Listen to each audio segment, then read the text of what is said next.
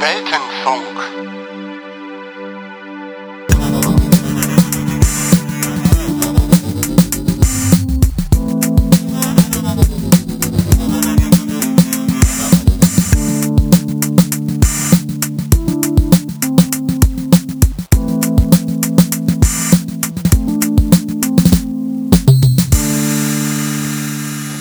Hallo und herzlich willkommen zur sechsten Ausgabe von Monolog hier auf dem Weltenfunk unter www.weltenfunk.de.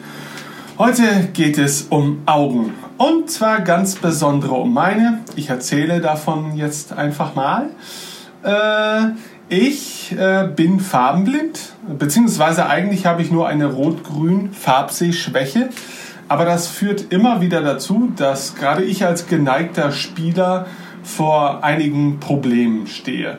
Ähm, gerade in kompetitiven Spielen, wie zum Beispiel Multiplayer-Shootern, ist es da ein Problem, äh, wenn halt so bestimmte Farbkombinationen, die Freund und Feind äh, andeuten bzw. markieren sollen, in einem bestimmten Spektrum von Rot und Grün liegen, das ich kaum unterscheiden kann. Äh, da bin ich nicht der Einzige, also rein statistisch äh, sagt man, rund 30 Prozent aller Männer haben eine, eine Farbsehschwäche äh, in irgendeine bestimmte Richtung. Farbenblind komplett äh, sind weitaus weniger. Ähm, aber vielen fällt es vielleicht auch nicht so auf, weil es bestimmte Farbspektren betrifft, die jetzt, äh, wo man im Alltag jetzt, sage ich mal, auch nicht ähm, ja, ständig in der Verlegenheit ist, darauf reinzufallen. Ähm, bei mir ist es äh, in den vergangenen Jahren vor allen Dingen immer dann der Fall gewesen, wenn ich Battlefield gespielt habe. Äh, nur hat Battlefield schon seit einiger Zeit, also zumindest erinnere ich mich, dass äh, Battlefield 4 und Battlefield 1 äh, besitzen beide Optionen für Farbenblinde oder Farbsehschwache äh, und die eignen sich auch hervorragend für meinen Zustand der Farbsehschwäche. Also da kann ich sehr gut mit leben und das ist auch ziemlich gut umgesetzt. Ähm, heute allerdings ist mir aufgefallen, dass nicht äh, jedes dieser großen Spiele, äh, von denen man ausgehen sollte, dass es da eigentlich kein Problem sein dürfte, ähm, Möglichkeiten für Farbsehschwache derart optimal gelöst haben, wie das Battlefield äh, macht. Ähm, ich habe mir heute aus einer Laune heraus endlich mal Overwatch gegönnt. Äh, das liegt auch ein bisschen daran, dass ich den Blizzard-Cast von Radio Nukular gehört habe und mich daran zurückerinnert habe, wie viel Freude mir eigentlich die Spiele aus dem Hause Blizzard in der Vergangenheit bereitet haben. Ob das nun meine jahrelangen WoW-Eskapaden sind oder Diablo 2, 3 und 1 in Teilen auch noch oder natürlich die Warcraft-Reihe als solches. Äh, das ist einfach ein, ein Studio, wo ich normalerweise bedenkenlos jedes neue Spiel sofort kaufe zum Release. Ähm, bei Overwatch habe ich es nicht getan, weil ich irgendwie das Gefühl hatte, dass diese Art von Spiel eigentlich nicht meine Art von Spiel ist. Ähm, aber irgendwie dachte ich mir, naja gut, äh, vielleicht muss ich diese Bildungslücke füllen und lege es mir einfach mal zu. Das habe ich heute gemacht. Und was soll ich sagen? Äh, abgesehen davon, dass es so unglaublich ähm, phänomenal in seiner Präsentation als solches ist. Also gerade die Animation und die Charaktere, äh, ja, haben ja schon Kinoniveau. Also äh, gut, das konnte man von Blizzard fast erwarten, aber nichtsdestotrotz, also ich erfreue mich fast mehr an diesen Animationen als am eigentlichen Spiel, welches doch durchaus viel Spaß macht, mit dem ich aber als rot-grün Farbsehschwacher ein riesiges Problem habe. Äh, es ist nämlich so, dass äh, in diesem Spiel beispielsweise die feindlichen Spieler rot markiert werden. Das freundliche Team ist dabei grün markiert. So. Leider handelt es sich bei diesen rot und grünen Ton um genau jene, die ich ja in der Hektik kaum zu unterscheiden weiß.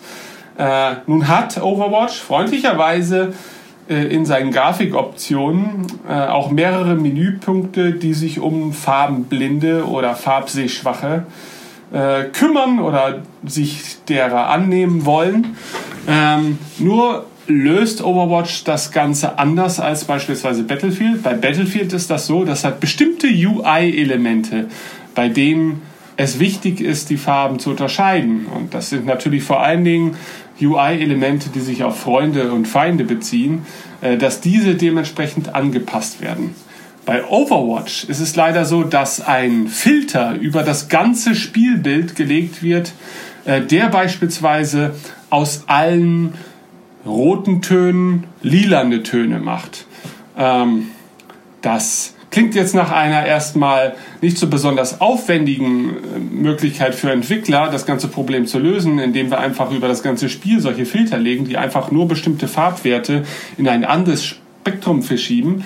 Das bedeutet allerdings auch, dass die Farbtöne, die beispielsweise vorher auch schon lila waren, natürlich weiterhin lila sind. Das bedeutet, auf einmal haben wir ein Bild, welches komplett in einen lilanen Farbtopf getunkt wurde und äh, es sogar noch viel schwieriger ist, selbst als Farbsehschwacher, verschiedene Farben voneinander zu unterscheiden, weil sie sich sowieso jetzt alle noch mehr ähneln.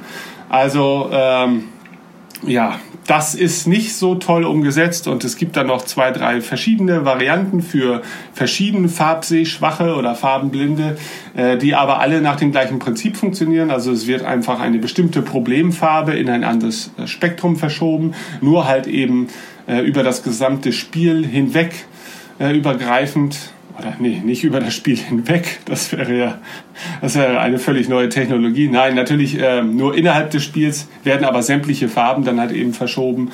Und das macht es äh, in meinem Fall zum Beispiel ja beinahe unspielbar. Also ich spiele es zwar, aber ehrlich gesagt schieße ich häufig einfach nur auf die Masse in der Hoffnung, dass ich einen Feind treffe, weil ich gar nicht richtig unterscheiden kann, ob ich jetzt gerade auf einen Feind ziele oder auf ein befreundetes Teammitglied.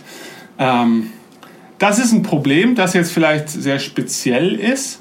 Äh, wobei, äh, wenn man mal gerade nach Overwatch und Colorblind sucht, finden sich da einige sehr populäre Beiträge, entweder im Blizzard Forum selbst oder auf Reddit, äh, mit Leuten, die genau das gleiche Problem haben und sich darüber beklagen, wie dieser Modus in diesem Spiel eingebaut worden ist.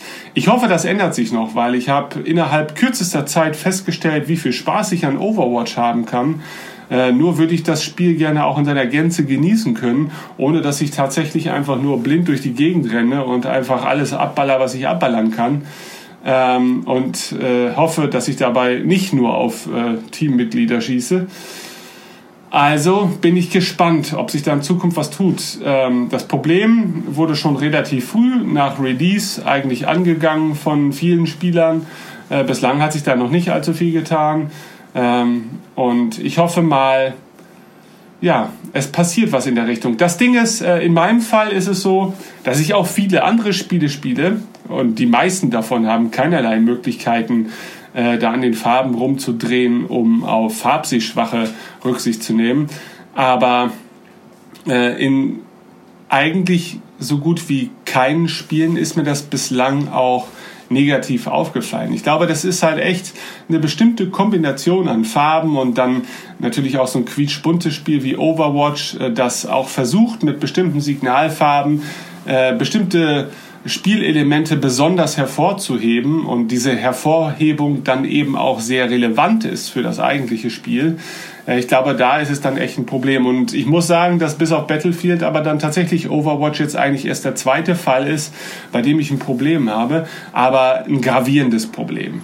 Ähm, ja, äh, das ist eine Geschichte, die ich ganz kurz erzählen wollte. Und äh, damit ist die Episode für heute auch ähm, zu Ende, denn eigentlich möchte ich viel mehr zu Reaktionen aufrufen. Äh, gibt es unter den Hörern jemanden, der auch irgendwie Probleme mit der Farbsicht hat und der dementsprechend auch beispielsweise bei Computerspielen häufiger auf Schwierigkeiten stößt? Äh, ein anderes Phänomen, mit dem ich mich jetzt seit drei Tagen herumplagen muss, ist eine sogenannte Glaskörpertrübung, die ich äh, im linken Auge derzeit erfahre. Ähm, um kurz in wenigen ja, Sätzen zu erklären, äh, worum es sich bei einer sogenannten Glaskörpertrübung handelt.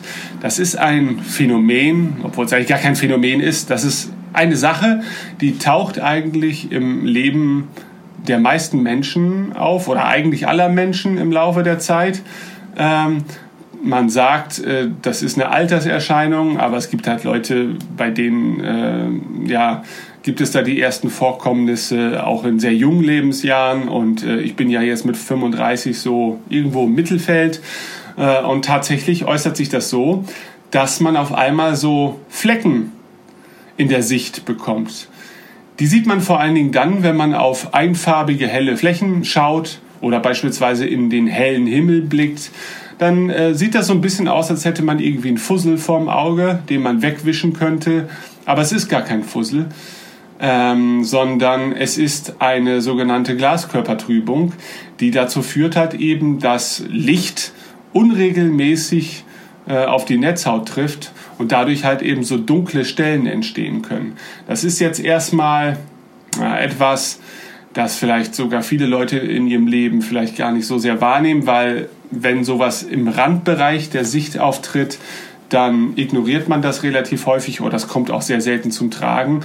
Ähm, weil man ja darauf schielen müsste, man aber gar nicht wirklich darauf schielen kann, weil sobald man natürlich sein Auge bewegt, bewegt sich diese Schattierung ja mit das heißt also, äh, man kann es nicht so wirklich fokussieren. Ähm, bei mir ist es leider so, dass es jetzt mitten im Sichtfeld aufgetreten ist, im linken Auge und auch tatsächlich von heute auf morgen und ich total in Panik geriet äh, und mir so einen Notfalltermin beim Augenarzt äh, besorgt habe, was tatsächlich mein erster Arzttermin seit wahrscheinlich sieben Jahren ist oder so. Also ich, ähm, ich habe, also ich werde eigentlich nie krank äh, und ich bin auch keiner, der bei jedem Husten irgendwie gleich zum Arzt rennen muss. Dann trinkt er im Zweifel einfach ein Bier und einen Tee und dann geht es ihm auch irgendwann besser.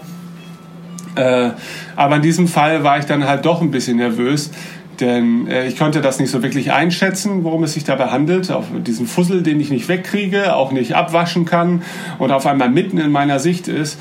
Und als jemand, der auch visuell ja ähm, mittlerweile ja fast ausschließlich visuell arbeitet als, als äh, Videofilmersteller, als Filmdreher und Schneider, ähm, ist das natürlich schon auch irgendwie relevant. Ne? Ähm, ja, nichtsdestotrotz, äh, Augenarzt hat sich das Ganze angeguckt und in solchen Fällen gibt es eigentlich fast nur zwei Varianten. Das eine wäre eine beginnende Netzhautablösung, was dramatisch klingt, auch dramatisch ist, aber häufiger vorkommt, als viele vielleicht denken. Also so eine Netzhautablösung ähm, passiert, einfach so mal, ohne dass man das wirklich beeinflussen kann, dann äh, gilt es halt rechtzeitig einzugreifen und mit Lasertherapie ähm, ja, den Fortgang dieser Netzhautablösung zu verhindern, denn ansonsten kann es dazu kommen, dass das Auge vollständig erblindet. Ähm, in diesem Fall war es dann scheinbar, zumindest muss ich ja jetzt mal dem Urteil dieses Augenarztes glauben, äh, der da so reingeleuchtet hat in meine geweiteten Pupillen. Das ist ja richtig eklig, wenn man diese Augentropfen bekommt und äh, alles verschwimmt und man so lichtempfindlich wird und die Pupillen so aufgerissen ist, äh, sind, als hätte man gerade drei Tüten durchgezogen. Auf jeden Fall ähm, hat er dann reingeleuchtet und hat gesagt, ja, ja, ich sehe hier zwei, drei Eintrübungen, äh, davon sind zwei wahrscheinlich auch im Sichtfeld. Ähm, ja, da kann man nichts machen, da muss man erstmal mit leben. Und äh, manchmal ist es halt so, dass das Gehirn das einfach selber repariert, indem es diese Stellen halt auf Dauer ausblendet und, und, das, und die Lücken sozusagen äh, automatisiert füllt. Das kennt man ja sowieso immer mal wieder, gerade wenn man so Sichtprobleme hat oder so, dass das Gehirn eigentlich relativ viel aus, äh, aus, ausbaden kann, was die Augen selber verbocken. Ähm, aber es ist jetzt erstmal ein Zustand, mit dem ich äh, umzugehen versuche. Denn jetzt so am dritten Tag äh, mit diesen Sichtbeeinträchtigungen, muss ich sagen, kann ich sie noch nicht ignorieren. Und da macht jetzt Overwatch-Spielen, äh, macht es da nicht viel leichter bei diesen ganzen grellen, hellen Farben. Aber, das muss man dazu auch mal sagen, ähm, man kann diesen Zustand nicht dadurch verschlechtern oder verringern, indem man weniger auf Bildschirme starrt oder, äh, oder auf die Inhalte achtet, die man so betrachtet. Also das ist ähm, ein, eine körperliche Veränderung, die nicht davon beeinflusst ist, äh, was man so mit seinem Auge eigentlich tut, sondern das ist einfach eine Folge des Alterungsprozesses. Denn anfangs ist dieser Glaskörper noch wie eine Murmel, beinahe perfekt und im Laufe des Lebens wird daraus ein verschrumpelter, fauliger Apfel, der einfach nur dafür sorgt, dass irgendwas von da draußen irgendwie in die Birne reingelangt und was man dann daraus macht, das bleibt einem dann noch selbst überlassen. Okay, wenn ihr zugehört habt, vielen Dank für äh, ja, das Zuhören dieser sehr kleinen, diesmal sehr kompakten Episode. Und mich würde tatsächlich interessieren, ob unter euch jemand ist, der auch mit körperlichen oder gesundheitlichen dauerhaften Einschränkungen zu kämpfen hat äh, und gerade auch vielleicht in Kombination mit seinen Hobbys oder seinen Leidenschaften. Schreibt es in die Kommentare und Habt einen wundervollen Abend. Bis denn, euer Ben.